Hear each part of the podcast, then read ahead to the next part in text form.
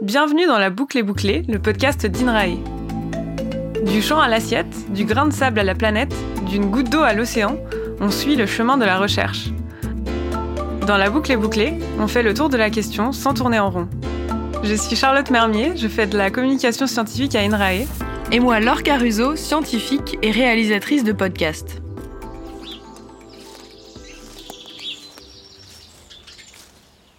Vous vous promenez dans la forêt. Il fait beau, l'air frais vous fait du bien. Après une petite marche revigorante, vous rentrez chez vous. Malgré les avoir frottés contre le paillasson, vos chaussures sont pleines de terre et vous en mettez partout.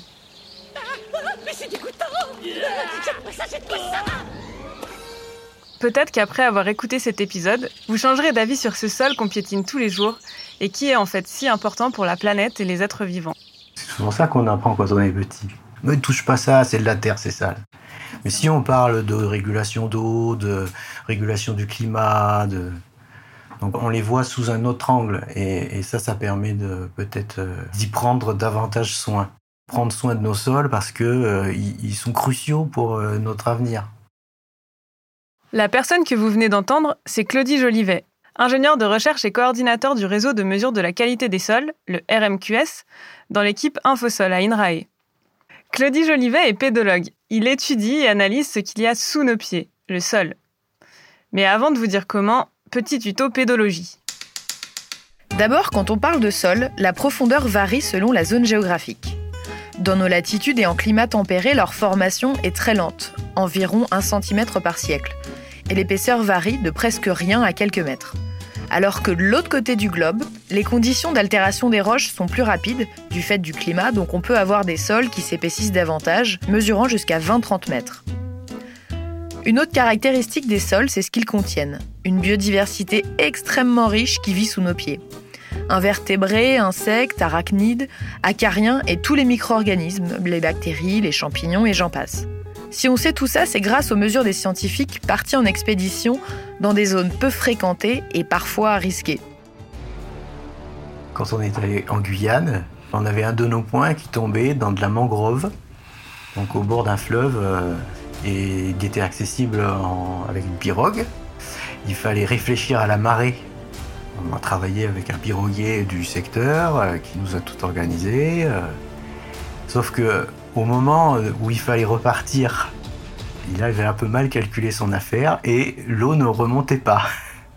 C'est-à-dire que on était arrivé avec la marée montante, le bateau s'était posé, l'eau était partie. Et donc il fallait que l'eau revienne pour que le bateau puisse repartir. Et donc il était arrivé vers euh, 16h30 par là, donc sachant que la, la nuit tombe à 18h, qu'on avait deux heures de pirogue pour revenir. Là on s'est dit, il y a un souci, euh, euh, l'eau elle est encore à 100 mètres. donc on se voyait pas la nuit dans la mangrove. On s'est mis tous à, pousser la pirogue sur la vase de la mangrove. Donc on était euh, avec de la vase jusqu'au torse, en essayant d'avancer comme on pouvait, jusqu'à atteindre l'eau et pouvoir repartir. Ça, c'était quand même des conditions extrêmes. Mais pourquoi aller jusqu'au bout du monde pour étudier les sols? On n'imagine pas toujours les fonctions qu'ils remplissent. En approvisionnement, par exemple, les sols contribuent à la production agricole et la biomasse forestière, ou encore les fibres textiles. Ils ont aussi une fonction de régulation en absorbant les flux d'eau, par exemple, mais aussi en faisant le ménage. Et là, il y a toute une vie qui se charge de réguler les contaminants et les polluants. Les sols jouent aussi un rôle crucial dans la régulation du climat en stockant et en émettant du carbone. Vous vous en doutez, il faut du monde pour étudier tout ça. Entre les pédologues, les cartographes, les statisticiens, les écologues, les agronomes, les chimistes, les équipes de surveillance des sols se répartissent dans toute la France. Alors concrètement, ça ressemble à quoi sur le terrain? D'abord, il faut savoir où creuser. Pour suivre à long terme les propriétés des sols, les pédologues suivent un quadrillage systématique de 2200 sites tous les 16 km. Et le site à relever peut tomber n'importe où. Dans un champ cultivé, dans un îlot urbain, au sein d'une forêt ou en montagne. Comme toujours en recherche, il faut s'adapter et marcher parfois des heures avec plusieurs dizaines de kilos de matériel avant d'arriver au site et repartir avec une centaine de kilos d'échantillons.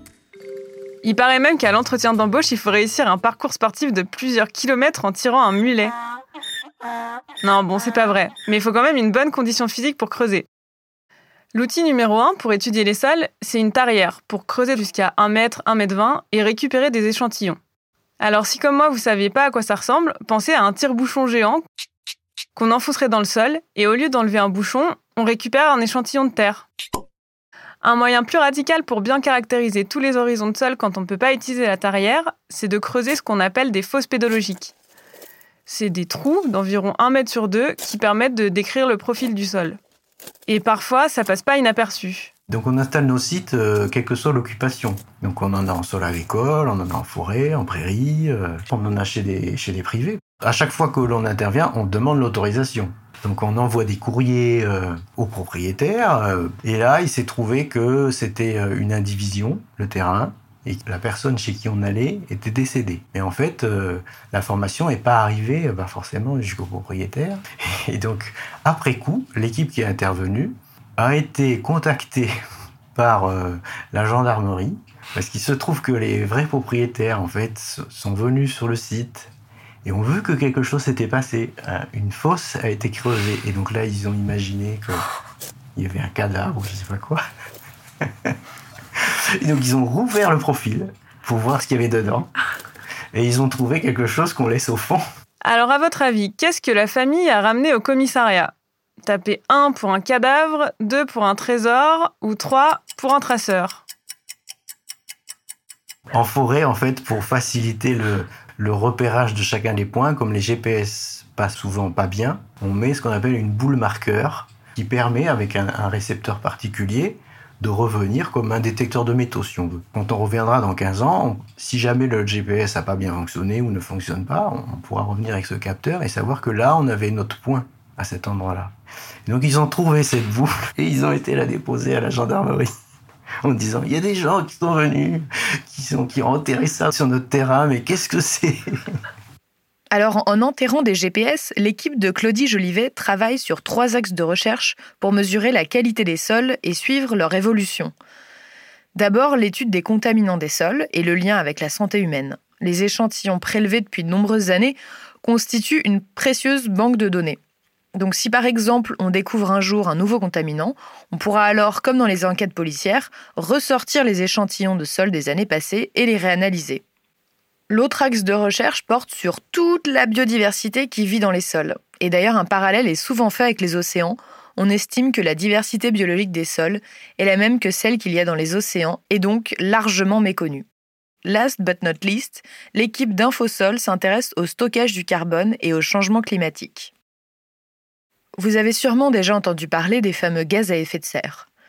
L'augmentation de leur concentration dans l'atmosphère provoquée par les activités humaines est l'un des facteurs responsables du changement climatique. Donc pour lutter contre le changement climatique, l'idée c'est entre autres de réduire la concentration de ces gaz dans l'atmosphère. Et le CO2, le fameux dioxyde de carbone, c'est justement un gaz à effet de serre. Il dit qu'il voit pas le rapport. Le rapport, c'est que les sols stockent du carbone. En dernière nouvelle, ils sont pas équipés de paille qui aspire le dioxyde de carbone de l'atmosphère. Non, mais c'est pas loin. Le CO2, c'est une molécule formée de carbone, le C, et d'oxygène, l'O2. En gros, la végétation absorbe le CO2 de l'atmosphère et par le biais de la photosynthèse, elle relargue l'O2 et intègre le carbone. Et quand la végétation meurt et tombe, le carbone est alors stocké dans les sols. et en quantité assez gigantesque, 1500 milliards de tonnes de carbone sont stockées dans les premiers centimètres du sol. Je répète, 1500 milliards.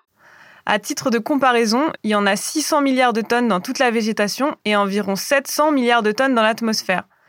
Donc si on fait le petit calcul, 600 milliards plus 700 milliards égale 1300 milliards de tonnes dans la végétation plus l'atmosphère, c'est moins que ce qu'il y a dans les sols. Et donc, en gros, une des pistes serait de stocker plus de carbone dans les sols pour réduire la quantité de CO2 dans l'atmosphère et pour lutter contre le changement climatique.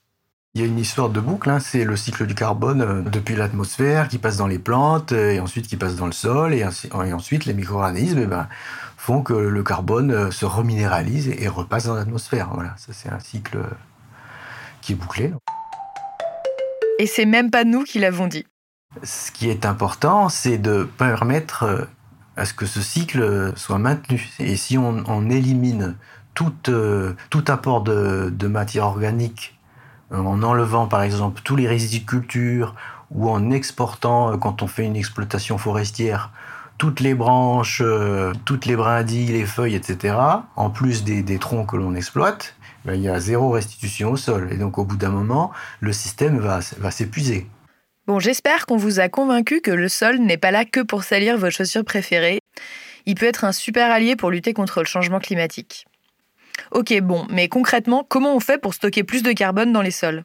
Les leviers, euh, c'est essentiellement sur la gestion des sols, en fait, les pratiques. Voilà, à la fois euh, les pratiques agricoles lorsque les sols sont cultivés, mais aussi euh, les pratiques forestières de gestion forestière. En fait, les sols agricoles français ont perdu beaucoup de carbone ces dernières décennies à cause des pratiques agricoles intensives. Donc pour essayer de mieux stocker le carbone, on peut par exemple moins travailler les sols et laisser les résidus des cultures sur le sol. Globalement, il serait utile d'arrêter d'artificialiser les sols, c'est-à-dire de bétonner, de construire, et aussi de favoriser le maintien des prairies permanentes, par exemple, ou des zones humides et des forêts, là où les sols ont généralement des stocks de carbone élevés. Les données sur les stocks de carbone produites par l'équipe de Claudie Jolivet peuvent être utiles aux décideurs politiques, pour les aider à prendre des décisions favorables à l'augmentation du stockage du carbone, par exemple. Infosal reste unique en Europe, car l'organisation dans les autres pays est souvent plus morcelée.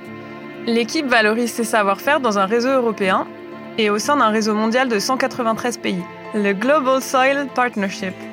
En 2015, ce réseau a produit le premier rapport sur l'état des sols du monde, et tous ces atouts leur a valu d'être récompensés d'un laurier INRAE en 2021. Vous pourrez découvrir le portrait et une vidéo du travail de l'équipe en description de l'épisode. Si cet épisode vous a plu, n'hésitez pas à vous abonner, à partager, à laisser des commentaires et des petites étoiles. Last but last. et on va voir comment. Euh, quand on coupe à utilisateur arrière. Je sais pas comment commencer avec ce ton. Vous vais cracher sur ton filtre, si jamais. Pedalog. Ça ne va pas du tout cet anglais.